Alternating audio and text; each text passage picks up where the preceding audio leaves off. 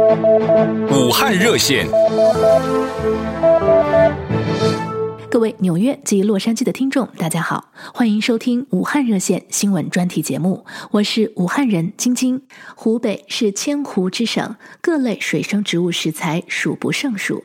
说到湖北的美食名片，莲藕可以作为代表之一。湖北省的莲藕种植面积及产量位居全国第一，种植面积达到两百多万亩，产量占全中国莲藕总产量的三分之一。莲藕其实原产于印度，且全身都是宝。它的根、叶、花须、果实不仅是食材，更是入药佳品。在我小的时候，每逢夏天都会吃莲蓬。莲蓬是莲花的组成部分，莲花有莲藕、荷叶等。莲藕一般是秋冬出来，莲蓬一般是夏季莲花开过花以后才能吃到。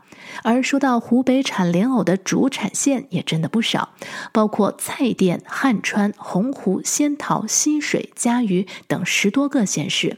而光是藕的吃法，就能凑一桌的全藕宴席了：鲜藕、鲜莲子、泡藕带、炸藕夹。排骨藕汤、藕粉、荷叶茶、野藕汁等等，而每年中南海国宴菜单，武汉蔡甸的莲藕是从不缺席的。莲藕是蔡甸区一张最亮丽的名片。武汉热线的东西岸听众朋友们，大家好，我叫何宽，我现在呢就在武汉。首先跟大家自我介绍一下，我是一名水车机械师，是一个九五后，在疫情之前。我的工作是在动车上维护列车安全正点的运行。现在呢，我是一名社区志愿者。天一小团，三天一大团。武汉市东湖风景区落雁社区的九五后志愿者何宽，带着社区的其他志愿者们，为社区寻找稳定的供货源。在小区居民纷纷转账感谢费的时候，何宽一一退回了。今天我们连线何宽，首先要来问他的，就是最近都在说第四批武汉的感染者都是团购的人。那么正在做团购工作的何宽，你怎么样看待这件事情呢？就是之前网上流传的是第四批感染者，很多是通过团购，然后那个被感染的。所以我要澄清一下，就是这是其实是一个谣言，没有证据证明有患者感染是因为团购这个感染上的。而且我们在团购过程中也是特别注意那个在在外界接触，然后在物资分发时候，我们也是提醒居民前后间隔两米以上。然后大家手上就是写好姓名跟手机号，就是我们不沟通，然后避免少接触，然后这最大限度的避免那个感染吧。华盛顿州的西雅图和国王县在刚过去的这个周末也成为了疫情关注的焦点。接下来我们连线西雅图居民 Ada，这个周末 Ada 是怎样度过的呢？来听听她的分享。武汉热线的东西岸听众朋友，大家好，嗯，我是 Ada，我现在住在呃西雅图。这个周末大家都很忙很忙，所有身边的朋友，呃，包括我自己，也出去就是去买一些物质，例如米呀、呃菜呀，很多的方便面啊，基本上就是我今天去。Costco 的话，米已经卖光了，水跟纸都很少。然后我再去了一个华人的超市，也是米基本上百分之九十都已经卖光了，还有一点点米而已。如果说口罩的话，就想根本想都不用想了。然后因为我是两个孩子的妈妈，嗯，现在其实我们。家长这边其实是很紧张的，呃，今天晚上的时候已经有家长在那个开了一个网，就说大家签名给我们这边的 school district，就是想申请我们小孩子就是呃学校 close，不要让小孩子上学了。呃，其实到现在为止还没有答复，大家都还是蛮紧张的。我其实现在还好。因为我们始终，呃，美国这里人口没有国内这么密集，然后我们做好个人的卫生，我也叮嘱小孩，就是每一次回家洗手，然后自己做好自己吧。如果您是武汉人，想加入武汉热线，请给我们电话：洛杉矶六二六五六八一三零零，纽约三四七六七六一三八零。武汉热线。各位纽约及洛杉矶的听众，大家好，欢迎收听武汉热线新闻专题节目，我是武汉人晶晶。湖北省的汉川是千湖之省最大的产藕县市，年产二十八万吨。他们家的莲藕与其他地方不同，只有七个孔，叫做七星莲藕。而湖北溪水的八合藕，在清代的时候呢，就是贡品，为皇帝御膳的佳肴。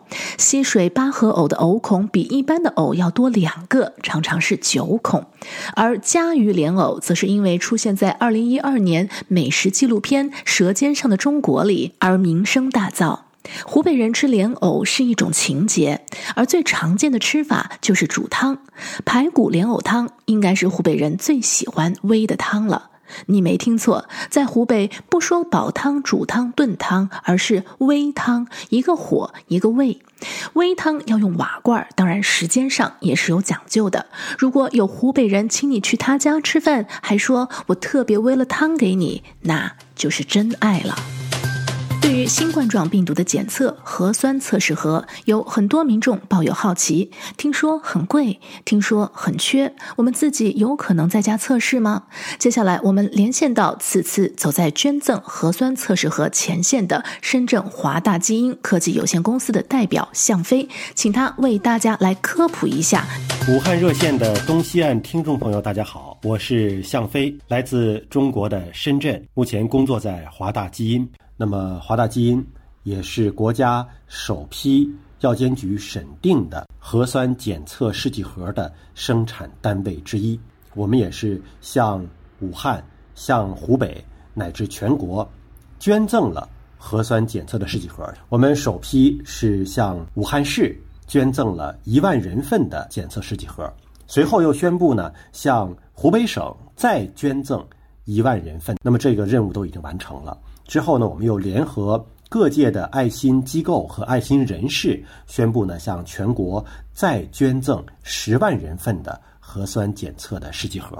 那么这次核酸检测是有两种方法学，一种呢就是用测序的方式，它的价格可能稍微贵一些，但是呢，它能够全面的一网打尽的了解病毒的信息，在科研上。在未来的疫苗研发、药物研发上具有重要的意义和价值，而普通老百姓说想检测一下，那么往往用的是 PCR 的方式。PCR 方式可以理解为是钓鱼的方式，找到新型冠状病毒特定的生命信息，用小猫钓鱼的方式把它钓上来。那么如果检测到了是阳性，说明体内就已经存在。这种新型冠状病毒了，那么目前病原学的检测，就是我刚才说的 PCR 检测病毒的这种方式，依然还是一种金标准。不管是来判断确诊的病人，还是病人康复之后判定他能不能出院。都是需要通过核酸检测的方式来进行界定的。那么，随着现在中国疫情的控制啊，除了湖北之外的新增的病例为零了，那么复工复产工作也是提升到了议事日程上来。那么，在复工复产之前，很多的企业用工单位还有一种复工筛查的需求，就是在复工之前可以通过核酸检测的方式来。筛查一下有没有阳性的个案啊？如果有的话，那么阳性个案还是要就医治疗，而不要着急的回来工作。那么这种核酸检测试剂盒，说老百姓自己能不能买呢？